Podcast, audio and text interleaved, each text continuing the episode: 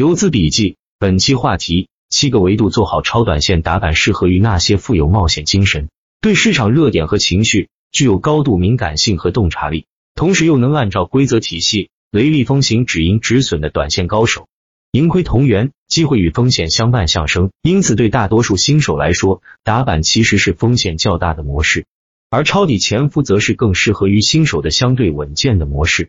本文简要介绍抄底潜伏大牛票的一套核心要素，合计有七点，我们称之为七星。七大要素都满足，则称之为七星闪耀。首先说一下，做短线软件工具很重要，用打板客网的交易系统，也许会对你有所帮助。一热点热点的形成通常来源于政策刺激，例如近期的数字经济、行业基本面变化，例如前期的新能源汽车、突发利好信息等。热点对股票的刺激几乎是立竿见影的，风来了，猪也能吹上天。因此，复盘的第一步要分析热点如何轮动，然后再到热点板块中去寻找具体目标股。二、趋势趋势具有强大惯性，上升趋势有助于股价上升，下跌趋势有助于股价下跌。趋势可以通过均线系统、布林线、SAR 等指标判断，要尽力选择上升趋势的票，回避下跌趋势的票，特别是下跌过程中出现跳空低开缺口的票，通常具有较强的杀伤力。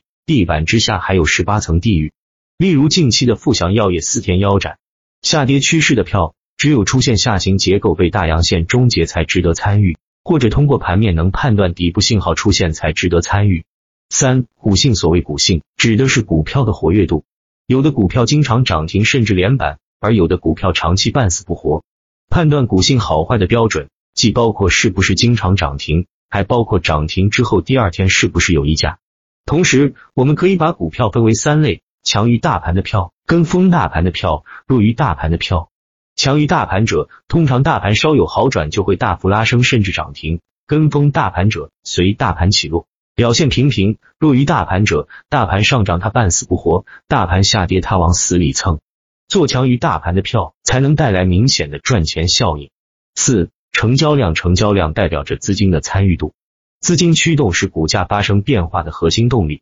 成交量与股价的关系比较复杂，包括低位量平价升，低位量增价平，低位量增价跌，量价齐升，量减价平，量平价跌，量减价升，量减价跌。高位量平价升，高位量增价跌等形态，各种形态背后蕴含的量价关系，需要长期训练才能熟练把握。通常情况下，那些长期处于底部，成交量呈现地量，但近期出现明显量堆的票，是我们潜伏的重点和首选。例如九安医疗，二零二一年十一月份之前，长期换手率不足百分之一，十一月份换手率大幅增加之后，启动十倍大妖股主升浪。五强势信号，强势信号包括涨停、跳空高开缺口、上影线、大单进量等。涨停是强势信号，容易理解；跳空高开缺口意味着主力拉升坚决，快速实现成本脱离。上影线既可能是拉升动力不足形成的，也可能是主力拉升之前的压力测试。大单尽量是大单买入和大单卖出的净额，虽然不能作为买卖的决策依据，但具有一定参考价值。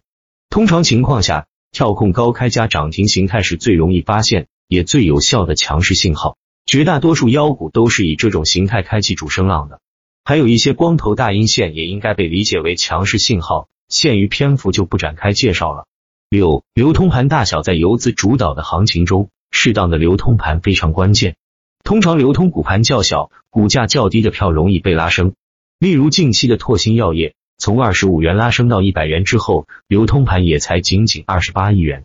而像工商银行那样万亿流通盘的票，通常是不太可能涨停的。七，基本面对于超短线来说，公司基本面可能比不上热点重要。很多妖股公司的基本面一塌糊涂，但是优秀的基本面同样非常值得关注。公司基本面主要判断是否具有稀缺性和辨识度，例如次新股的新小妖，七四个特征。上述七个方面。构成一套相对完整的选股体系，七星闪耀，有效引导我们走向财富增长的星光大道。